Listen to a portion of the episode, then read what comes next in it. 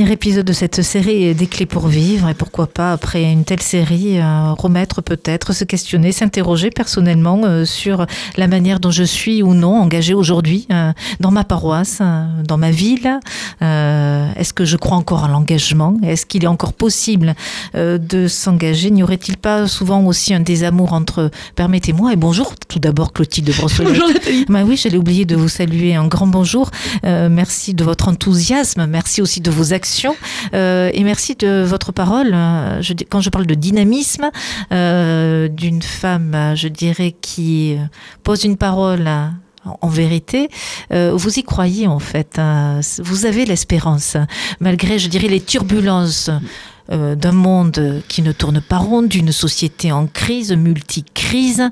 Ne parlons pas des crises politiques, ne parlons pas aussi de ces profils politiques euh, qui peut conduire peut-être aujourd'hui euh, les Français, quelle que soit la classe sociale, dans un désamour avec euh, les candidats ou les présidents. Hein, je ne prends aucun parti, hein, Clotilde Brossolette, mais au fond, comment se réconcilier avec tout ça? Ceux qui vous écoutent depuis le début de la semaine, il y a des carences. Hein. Si vous deviez, je dirais, conclure un peu cette série, donner quelques pistes de réflexion peut-être réveiller, animer, retrouver le goût hein, de l'engagement et puis la joie, la, joie de l'engagement, la, joie aussi du terrain et peut-être euh, du combat, parce qu'au fond, euh, quand on parle d'engagement, et celui en particulier peut-être comme vous, euh, puisque vous accompagnez des candidats, des élus, on est au cœur quand même d'un combat, un combat mondial et sociétal. Alors on s'y prend comment? Voilà. Alors moi déjà j'ai l'espérance parce que la semaine dernière c'était le congrès mission et, euh, je, vous avez participé à ce congrès. Voilà, j'ai participé, mais mais en fait euh, dans le village des initiatives, moi je suis impressionnée par le nombre de choses euh, que les catholiques sont capables de faire au service de la société. C'est au service de la foi, mais c'est fondateur pour la société dans laquelle nous vivons. Il y a vraiment des il y a une jeunesse aujourd'hui, et pas que les jeunes, voilà, on va pas tomber dans le jeunisme, qui aujourd'hui ont créé des choses incroyables. Et je voudrais en citer deux parce qu'elles sont très complémentaires. C'est il y a les WEMS et Mission Isidore qui vont euh, dans les paroisses de la France périphérique, euh, des week-ends entiers euh, et plusieurs week-ends de suite en soutien des prêtres qui sont quand même souvent seuls. C'est souvent des déserts voilà, paroissiaux. Les prêtres qui sont là avec des paroisses immenses. ils ont 19 clochers, 30 clochers sous leur responsabilité, avec un lieu vraiment de désert spirituel. Et voilà, il y a des jeunes aujourd'hui qui viennent des grandes métropoles avec lesquelles j'ai souvent la dent dure, qui prennent des week-ends complets sur un an, s'engagent sur plusieurs mois pour aller tous les week-ends évangéliser, remettre de la vie dans ses vies. Et puis il y a euh, Fidé qui est né au lendemain du, confinement pour les voilà pour les jeunes qui viennent des cités, des quartiers populaires. Euh, voilà et j'admire vraiment l'intuition du fondateur, la Janvier, qui euh, crée des réseaux de jeunes cathos, souvent issus de l'immigration, qui font des maraudes, qui prient ensemble. Et donc oui, moi j'ai de l'espérance parce que je dénonce les défauts de notre Église, mais parce que nous devons être en mouvement. Nous ne devons surtout pas euh, nous dire que nous sommes parfaits. Nous devons en permanence nous laisser bousculer par nos défauts. Mais il y a des magnifiques choses dans notre Église. Voilà. Et là, je cite que deux initiatives, mais il y en a plein d'autres. Mais je trouve que les deux sont complémentaires. Et en plus, euh, j'ai un attachement particulier parce qu'elles touchent les milieux populaires. À ce qui, euh, voilà. Et donc, non, l'Église est belle, l'Église est au service. Alors, euh, on n'est pas là pour parler des défauts, Clotilde Brossolette, du tout, euh, des, catholiques, mais quelle est un peu la carence euh, des catholiques aujourd'hui qui fait que peut-être on est peut-être en difficulté. On ne sait pas assez aimer le monde qui nous entoure. Hein. Vous me le disiez tout à l'heure en. Oui, je crois qu'en fait, la modernité est extrêmement violente. Elle est très individualiste, une société liquide avec un déséracinement terrible. Et, face à ça, il y, a, deux tentations qui sont souvent liées à la peur. Il y a la première tentation, qui est un peu cette tentation du repli communautaire, identitaire, de se dire mais ma priorité c'est que mes enfants gardent la foi, donc je vais vivre avec des gens qui sont qui me ressemblent pour que mes enfants bah, gardent besoin d'être rassuré. Et besoin d'être rassuré, mais et c'est une préoccupation à laquelle j'adhère. Enfin, moi, c'est ma priorité. Ça sert à rien de t'engager dans le monde si mes enfants ne gardent. je n'ai pas réussi à transmettre cette foi à mes enfants. Alors on la sème. C'est pas nous qui récoltons, hein, et puis on sème, et puis il y en a d'autres qui mettent de l'engrais, et il y a le grand engrais de la grâce. Hein. C'est quelque chose quand même de mystérieux cette transmission de la foi.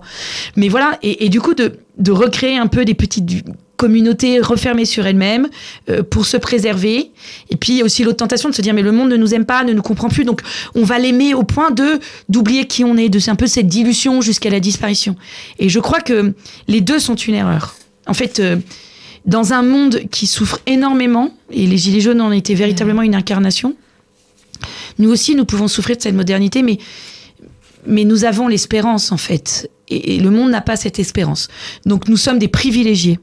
Et à ceux à qui il a été beaucoup donné, il sera beaucoup demandé. Et je crois que le monde euh, attend, a besoin, même si parfois il ne sait pas bien la recevoir, même si parfois elle fait mal, de cette parole tranchante de la vérité.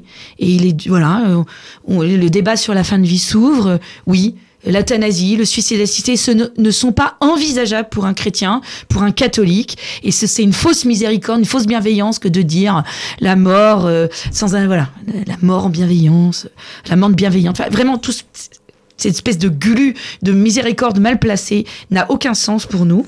Et euh, C'est quoi pour vous en deux mots la miséricorde hein Parce qu'on la miséricorde, aussi. euh, la, la miséricorde, c'est c'est essayer d'apporter cet amour pour celui qui souffre. Mais ça ne veut pas dire qu'on ne doit pas dire au drogué qu'il il est mieux bon pour lui d'arrêter de se droguer. Voilà, c'est tout simple. Mais en revanche, c'est- essayer d'être à ses côtés et de, et de l'aimer, malgré ses défauts et avec ses défauts. Et donc, je pense que il faut assumer cette parole tranchante. Et, et c'est la grande force du christianisme, c'est que c'est une parole qui est inscrite dans le service, qui s'incarne dans le service. Et donc, ne plus avoir peur parce que comme on a ces deux composantes, arrêter de s'excuser quand on ose dire quelque chose et, et continuer à servir, mais servir en sachant qui on est. Et je pense que voilà, mais, mais en fait, nous sommes dans une religion de la tension. Servir qui on est, donc euh, on sait qui on sert, donc il faut pas le perdre de vue et il faut pas se perdre aussi de, vue soi-même. Donc euh, euh, rester cohérent avec soi-même pour ne pas perdre, je dirais, le, but aussi de sa propre vocation. Euh, voilà, parce que la question que l'on peut euh, se poser en fin d'émission avec vous, euh, quelle est ma posture, ma, ma place et quelle est ma vocation Et est-ce que je réponds véritablement à cette vocation en tant que catholique baptisé? Est-ce que je suis en vérité euh, dans euh, cette, je dirais, posture identitaire de, de catholique hein? Est-ce En fait, que j'ai assez d'audace Et c'est Mar- Et Maritain, il dit, il faut pas agir euh, en tant que catholique comme si c'était une identité. Voilà, ah, mais en catholique, je trouve que c'est très intéressant. C'est une, voilà, c'est une, c'est vraiment une distinction euh, moderne, mais elle apporte quelque chose. C'est-à-dire que autant que je suis Clotilde Brossolet, je suis voilà épouse Brossolet, je suis la fille de mes parents, la mère de mes enfants, l'épouse de mon mari, que je suis une femme, je suis chrétienne. Le Christ m'habite. Alors, il y a des jours plus difficiles, voilà, chacun a son chemin de foi, avec ses nuits de la foi, mais, mais le Christ m'habite et je suis habitée par l'espérance que ce Christ m'a offerte. Et donc, toute ma vie, tout mon engagement, tout ce que je suis, transpire de ça. Je suis pas là pour défendre un pavillon qui serait estampillé chrétienté. Euh, voilà, c'est pas une civilisation que je défends. C'est d'abord une espérance qui a été force de civilisation. Et ça, je pense qu'il faut pas l'oublier quand même. Il faut pas se désincarner. Le Christ s'incarne à un moment donné, dans un instant T, dans un peuple, dans le peuple juif, donc qui est force de civilisation. Mais euh, je, aujourd'hui, je suis, catholique. Et en fait, je regarde le monde et j'habi- j'habite ce monde avec, pas cette identité, mais cette nature presque. Alors, on, a bien envie euh, de, et je vous pose, euh, c'est la dernière question. euh, On vous écoute, on vous découvre, hein, donc euh, vous redynamisez aussi, j'espère aussi, peut-être le combat ou la lassitude de certains de nos auditeurs qui, après aussi la période de crise Covid, ont laissé entrer quelques peurs et ne s'engagent plus. Est-ce que vous avez, je dirais, l'idée, la préparation aujourd'hui, demain ou dans quelques années, je dirais, en tant que femme, hein, donc euh, d'entrer euh, en, politique, hein, au, service donc de, de, la cité. Alors, si je m'engageais en politique vraiment aujourd'hui, forcément, le- l'engagement aurait une, connotation partisane, forcément. Même si je suis pas à l'échelle euh, nationale, en apprenant un parti, il y a quand même une couleur politique, ce qui me donnerait beaucoup moins de liberté dans ma parole. Donc, pour l'instant, c'est pas d'actualité. Voilà. Je crois que, pareil, si l'Esprit Saint euh, saura m'indiquer quand je... Voilà, la question s'est posée il y a quelques mois. Je l'ai refusé. C'est aussi un engagement qui engage une famille. J'avais des enfants encore un peu jeunes, dans un combat qui est quand même doux, dur, violent. Et voilà, et dans monde de soi, je ne sentais pas très près. Et moi, je me sentais, voilà, je sentais que c'était pas obligatoirement le moment de ma vie.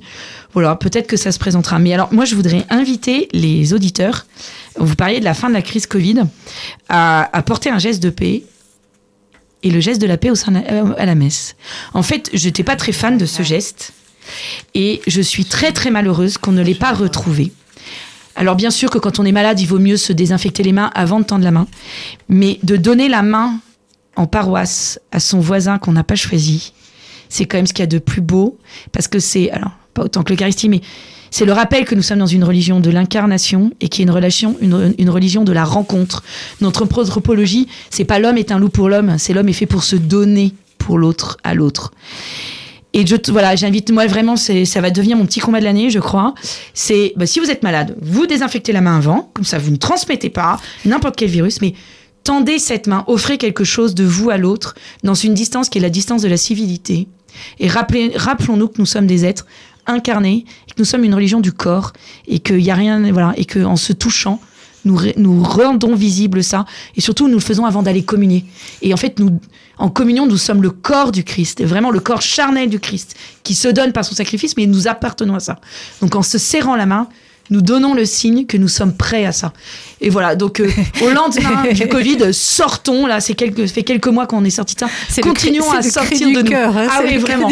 Serrons-nous la main, donnons-nous la paix avec oui. eux. Et pas dans un geste qui est un geste en plus qui est pas de notre culture.